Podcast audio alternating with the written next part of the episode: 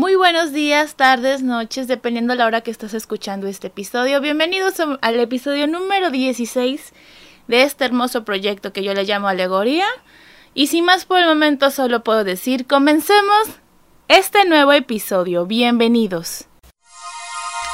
Alegoría con Alejandra Fausto. Fíjense que el lunes, ah, el lunes fui tuve mi primera junta de un cliente fuera de mi casa después de casi cuatro meses, porque pues estuve trabajando cuando empezó todo el asunto de la pandemia, pues seguía trabajando en una agencia y pues tenía que ir, a, pesar de que tomaba mis medidas y todo eso, pues sí, me estresaba mucho la cuestión de, que si te pegara y ya hubieras valido madre. Pero fíjense que me habló esta persona, eh, contrató mis servicios, o sea, me fue bien. Para empezar, me fue bien, ¿no? Logré tener un cliente más en el, en, el bolsillo y todo bien, ¿no? Quedó encantado con, con, con lo que platicamos y todo eso, pero eh, mis, mis reacciones fueron de, madre, voy a salir. Y como yo no tengo una oficina en específico, porque pues emprendedora, todo lo hacemos desde casa, obviamente, porque ese es el sistema que hemos estado trabajando mucho antes de la pandemia, ¿eh? Yo trabajo desde mi cuarto y aquí sucede la magia, ¿no? De hecho, donde estoy grabando, aquí mismo se hace la magia. Entonces, pues sí, este, me estresó un poco porque en primero, el lugar, ¿no? No tenía un local o una oficina que a mí me encantaría tenerlo, la verdad, para ya no estar este pagando eh, consumos y eso porque bueno sí un cafecito pues no está mal no y pues yo soy de esas personas que a mí me gustaría que a mis clientes que me, o los posibles clientes que me visiten, pues sí, este tengan, les puedo yo ofrecer algún café y que salga del bolso, pero pues todavía no me puedo dar ese lujo. Entonces siento que estando en una oficina propia, tuyo, tuyo, tuyo, tuyo, totalmente tuyo, pues yo ya puedo como que hacer café y ya ofrecerles este, pues, bebidas o, o, o café, ¿no? Me encantaría en un futuro hacerlo. Pero bueno, entonces, eh, pues dije, bueno, una cafetería, ¿no? Y donde yo vivo, la mayoría de los negocios ya están algo cerrados, o sea, en su totalidad o, o, o por temporalmente están solo en servicio a domicilio, o sea que tú nada más pides y ya, te lo llevas o te lo llevan a tu casa. Pero bueno, investigué rapidísimo dónde, dónde este, citarlo y todo y que pues también el cliente también se sienta a gusto y no esté estresado igual que yo elegimos un lugar este que estaba pues relativamente cerca tanto de su trabajo como de mi hogar y ya. Eh, es un lugar que pues siempre ah, procuraba yo siempre citar a las personas, tanto para amistades como de trabajo, y porque el café es bueno. Entonces pues ya llegué, ¿no? Llegué, obviamente esa cafetería estaba vacía, o sea, nada más había dos personas que estaban trabajando igual, ¿no? Me imagino que la misma situación que la mía, ¿no? No hay una oficina y pues se vienen a un café porque hay internet y café, ¿no? Y café, este, del bueno. Entonces, pues ya, ya había clima, ¿no? Supuestamente, pero créanme que de clima no hubo nada porque donde vivo, pues hay este un poco de calor ahorita por todas las tormentas que se ha suscitado en estos días. Entonces, pues me siento, y vi que el sistema había cambiado de cómo, no te dan el menú obviamente porque pues propagación de virus o de otras bacterias y todo eso y tenían como que su escaneado este su código QR donde tú le das y ya te muestran el menú, ¿no? Pero como yo ya sabía lo que quería porque pues siempre pido lo mismo, pues ya me pedí lo de siempre, ¿no? Solamente como gente pobre pidió la clave del internet porque eso sí, y ahí fue como que se rompió un poco la regla porque sí ah, me dieron la, la, tarjeta donde viene el código del, del, la clave del internet. Y pues sí es como de agarra tu, tu gel antibacterial, lávate las manos, agárralo. Ya lo agarraste, vuelve a usar el gel y así, ¿no? Digo, eh, no, o sea, lo hago porque pues tengo familia en casa que tiene enfermedades crónicas y pues trato de protegerlas, ¿no? Entonces yo tengo que protegerme yo, ¿no? Más que eso, es por eso que lo hago, ¿no? Y ya, abrí mi computadora, obviamente saniticé mi lugar, traje como que un, un este, un, una base donde pueda estar la, que no tenga contacto con la madera. Y ya empecé a trabajar y realmente me fui al pasado, o sea, yo hacía estas cosas, o sea, me había olvidado que mi pasión es ir a cafeterías, atender mis clientes ahí, cerrar tratos ahí con café y pastel y cosas así, o con comida, ¿no? Entonces, extraño eso. Realmente yo ya había olvidado o experimentado que es llegar, que sí, haya un poco de gente, ruido, música em, y platicar, ¿no? Y pues sí, me acuerdo un poco cuando salía con mis amigas o con un amigo a tomar café por las noches. A mí extraño eso, realmente lo extraño. Y pues fue bonito, llegó mi cliente, platicamos y todo, obviamente con nuestra cena a distancia. Y todo bien, hasta me invitó a comer. eh, bueno, ya tengo como que esa, esa casi suerte. O sea, yo trato de consumir lo mío mínimo. Si ya te invitan, pues qué padre, ¿no? Y si no, pues ya pagas lo tuyo. Yo tenía dinero para eso. Pero como pagó todo, pues no hubo bronca, ¿no? Y quedó bien, o sea, se sintió bien la experiencia de volver a salir después de tantos meses estando encerrada. Obviamente me hubiera gustado arreglarme más cuando salió, o sea, fui arreglada, pero más como protegida, o sea, de protegerme de todo, que no me tocaran, que si esto, que aquello. Pero sí me hubiera gustado usar un vestido, este, un vestido bonito, como de empresaria, así chingona. Pero bueno, no estuvo mal para ser mi primera vez saliendo literalmente de la zona de, de confort, por así decirlo, al mundo real. Y como no hubo tanta gente, o sea, realmente éramos cuatro personas en las mesas, o sea, esparcidas, pero estuvo bien, o sea, no hubo ese problema, no me sentí angustiada. Eh, creo que me sentí más angustiada cuando fui al banco a, a cobrar la, de, la liquidación, que no manches, se me pegaban horrible. Pero este, me sentí muy segura. Entonces, pues igual puedo citar a las personas ya a esa cafetería y pues lo que se venga, ¿no? Solamente hay que tomar nuestras precauciones, tener el gel antibacterial en todo momento y pues traer tu base para la lab, este, no usar el mouse, por ejemplo, eh, anotar todo en tu teléfono, o sea, mientras tengas las medidas necesarias para que no haya ningún problema, no, todo va bien. Y pues regresando a casa, desinfecté mi mochila, limpié mi laptop, eh, obviamente me cambié la ropa y pues me lavé las manos, todo, todo el protocolo bien, ¿no? Pero sí hay que como que perder el miedo a salir y pues solamente es cuidarnos, ¿no? Y tener el cubrebocas todo el tiempo, más que para tomar o para comer algo, ¿no? Pero siempre mantengan su distancia, su cubrebocas y lávense las manos frecuentemente. Ese es mi consejo de hoy.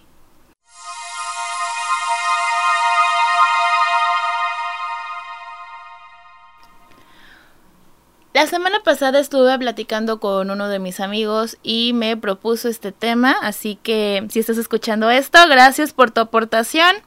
Fue una investigación algo interesante de hacer y pues aquí te va tu recomendación.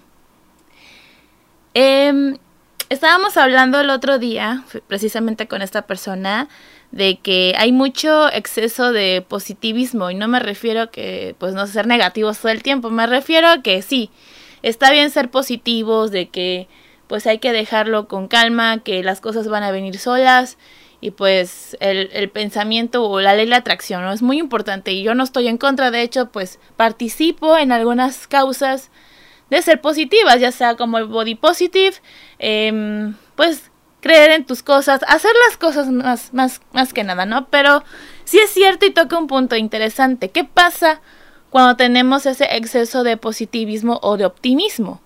Y pues me puse a investigar obviamente porque a mí me gusta estudiar cosas y, poderlas compartirlas con ustedes. Y es que es cierto que el, exceso de positivismo puede ser un gran obstáculo para alcanzar tus metas. Es decir, si siempre piensas positivo, positivo, positivo, puede que sí, sí te salgan bien las cosas, pero también se puede disfrazar con un poco de terquedad. Es decir, por ejemplo, eh, quiero un carro, ¿no? Ay, si le pido al Dios que ustedes crean que me dé un carro, te lo va a dar. O sea, sí es cierto tener un poco de fe, pero también mi vida, tienes que trabajar para conseguir el carro. Tienes que ahorrar para el enganche, eh, ver las mensualidades y qué modelo o qué tipo de gasolina pues vas a comprar. No nada más de tener el carro y ya, ¿no? Hay que batallar y hay que tener un proceso pues para adquirirlo. Igual pedir un préstamo o trabajar más tiempo o empezar a ahorrar, dejar de comprar ciertas cosas para enfocarte al carro, o sea, un montón de cosas. Entonces, se me hizo interesante esto, ¿no? Pero ok, hay muchas posibilidades de que sí se puede hacer, eso, eso, no me, eso me queda claro. Pero hay que tener cierta disciplina en los hábitos que uno tiene que hacer para que podernos relajar si pensamos que hemos conseguido el objetivo antes de haberlo hecho realmente. O sea, tenemos que súper, súper relajarnos un chingo. Obviamente está bien pensar en positivo, pero también ser realista. Y eso es algo que pues he, practicado en los últimos años. O sea, tener metas más realistas y no tan, tan de, de, de rosa pastel. Pero sí, o sea, sí está bien ser positivo, pero también hay que ser... Poner los pies sobre la tierra, más que nada. Pero bueno, ¿qué pasa cuando el positivismo, si lo podemos decir tóxico, que esa es una, una definición que me acabo de inventar, no es que me apropie de eso. Eh, tener el, positivismo tóxico puede tener consecuencias si lo vemos de esta manera. En primera, pues que tus expectativas no son reales, pues lo que decía, un carro ya, ahorita mañana. Igual está un poco mal planteada, pero es un ejemplo nada más. Em, sabemos que tener un carro, irse de viaje o tener tu casa, pues sí, son sueños y se le pueden cumplir si tú te lo propones realmente.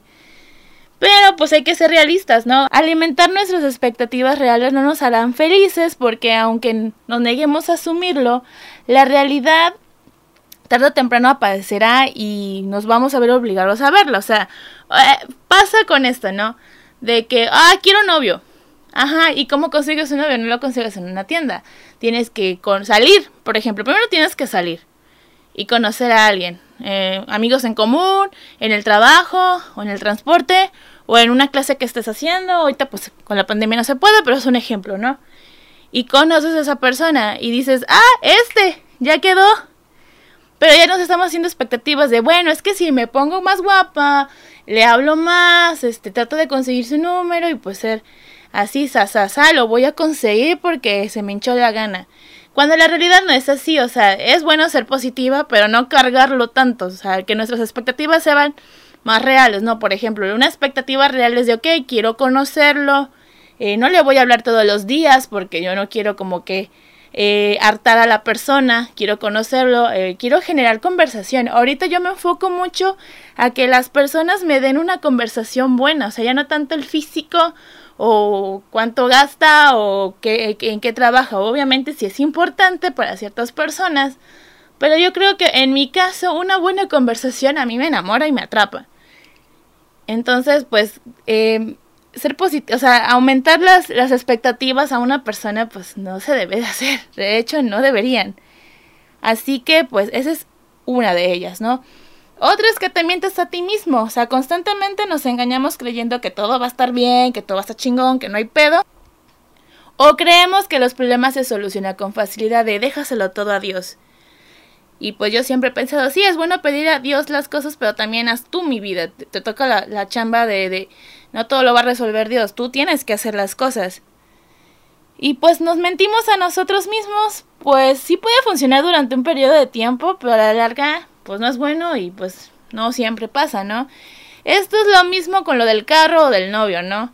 Que ya lo vamos a tener así, me estoy mintiendo de es que si le echo más ganas o si hago esto, va a funcionar y la verdad es que no es cierto, no va a funcionar.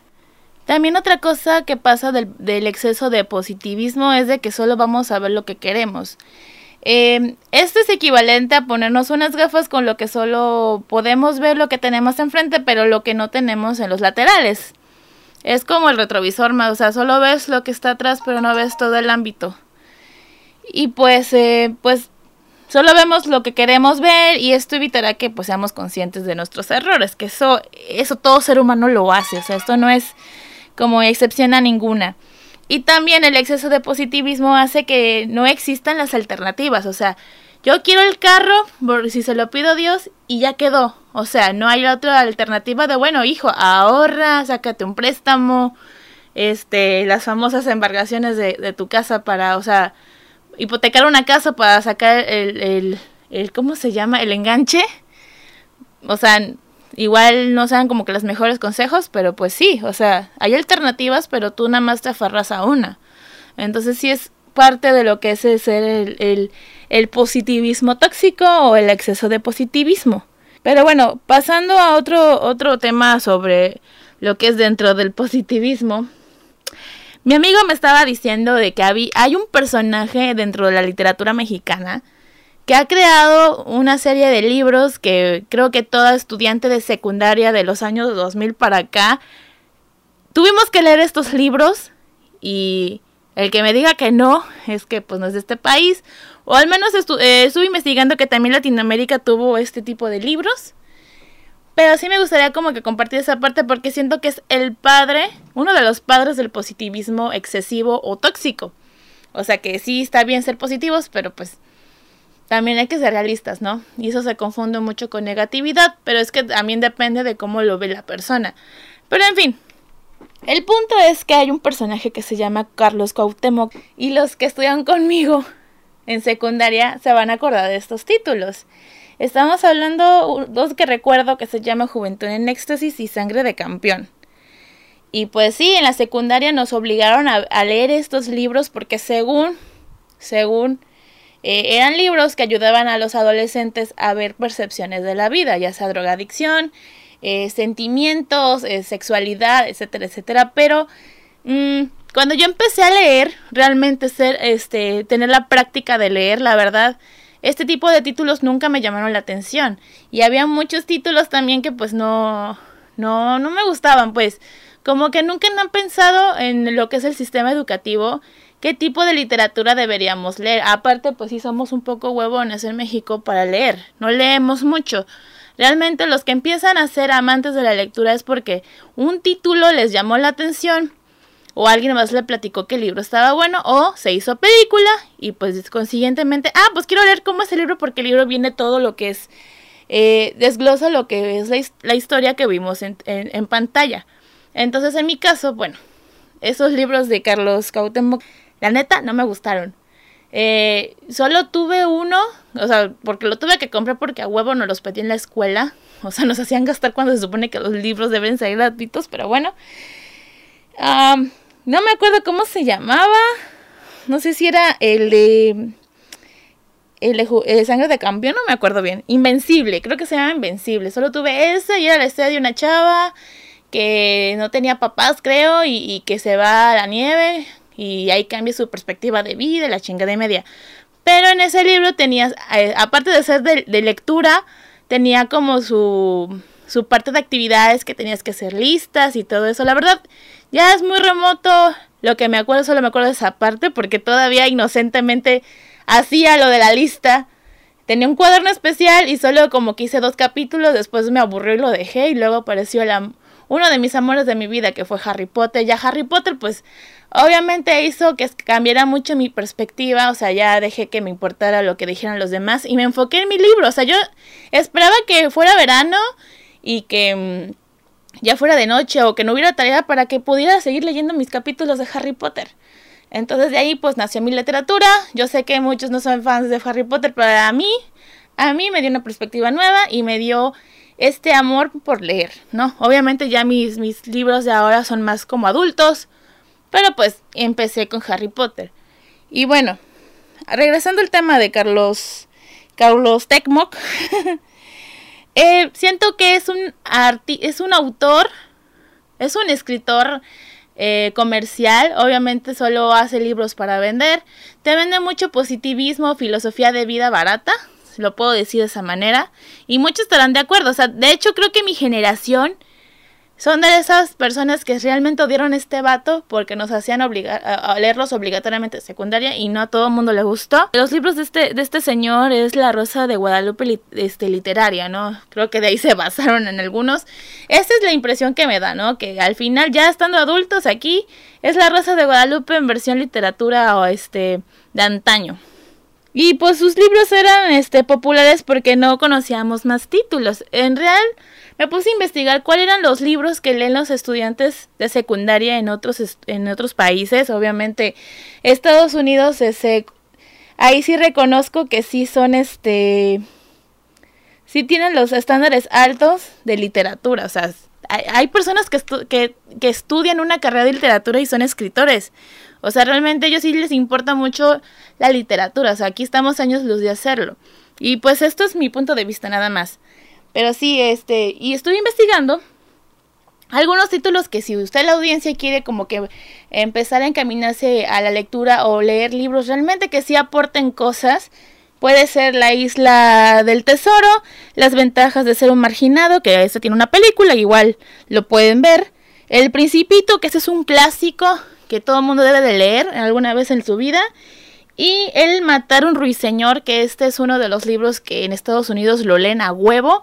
Y sí, muchos les gusta esta parte y yo creo que ahí tengo eh, en, en, mi caja de libros por leer ese título y se los juro que ya lo quiero leer, pero tengo como cinco libros más en el lista de espera de leer. Pero bueno, y esos son los libros que yo recomiendo. O sea, hay mucha, mucha variedad. Lo pueden investigar. Este, igual, este, los títulos que, que los estudiantes de secundaria lo hacen son libres de hacerlo. Pero eh, ese eh, Carlos Cuauhtémoc, pues sí es como el padre del positivismo excesivo.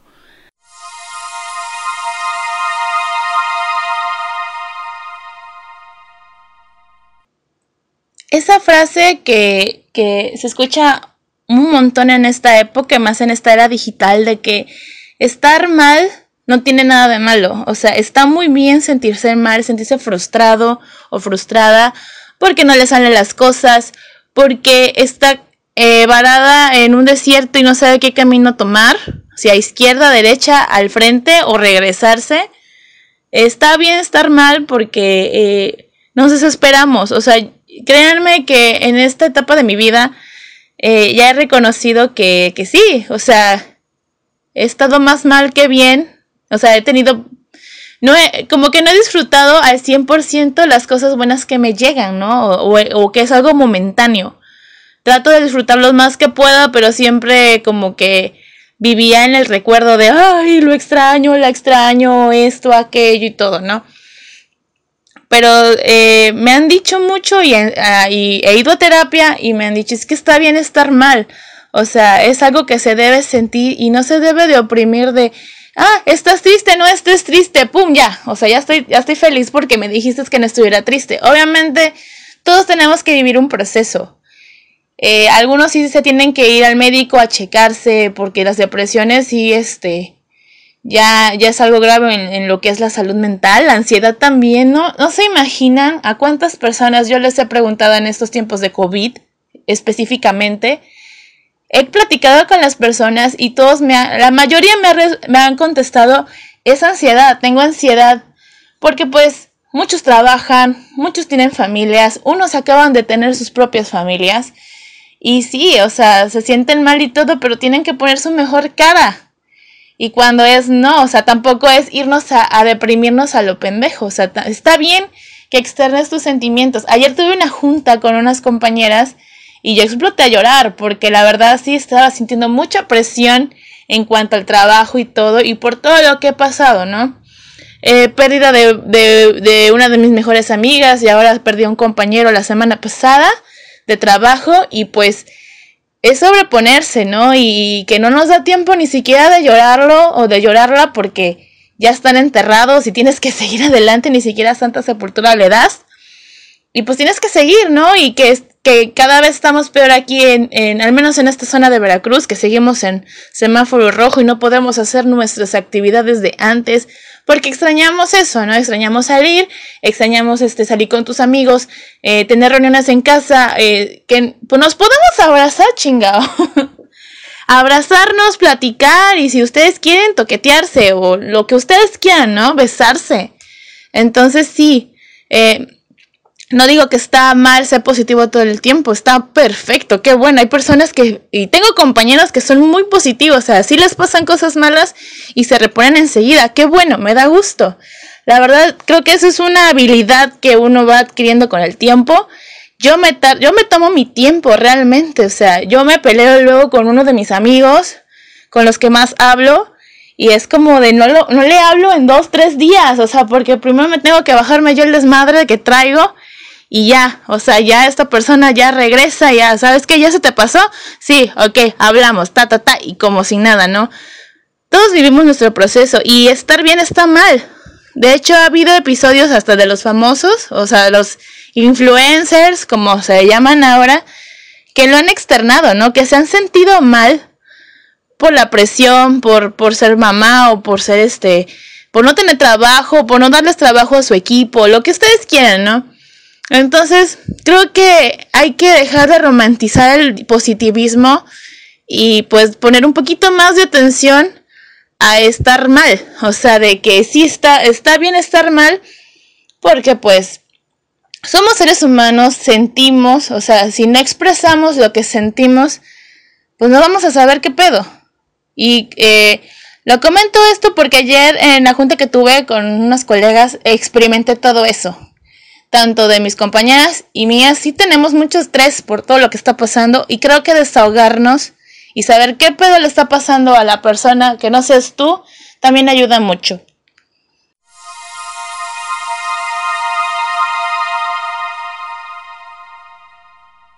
Espero no confundir mucho esto, es que todavía tengo como que las emociones encontradas, pero espero que hayan disfrutado este episodio y que se hayan acordado un poco de que pues está bien estar mal y que eh, todo tiene solución, solo es hablarlo, sacarlo, llorando o haciendo cosas o como decía en el episodio anterior, inspirándose de alguna relación fallida o de algún problema que tuviste, lo puedes hacer arte o lo puedes crear. Pero bueno, espero que esto no haya sensibilizado a ninguno, porque si son temas un poco más delicados, siento que eso está como que muy esporádico. Pero espero que te haya servido y que te hayas inspirado o identificado por lo menos en mis relatos.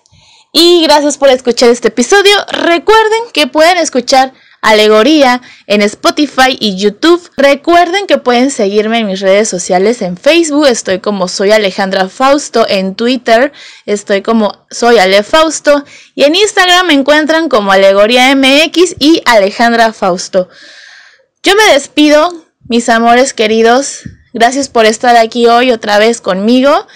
Y no me queda nada más que decir que me hagan el favor, por favor, de ser felices. Hasta la próxima.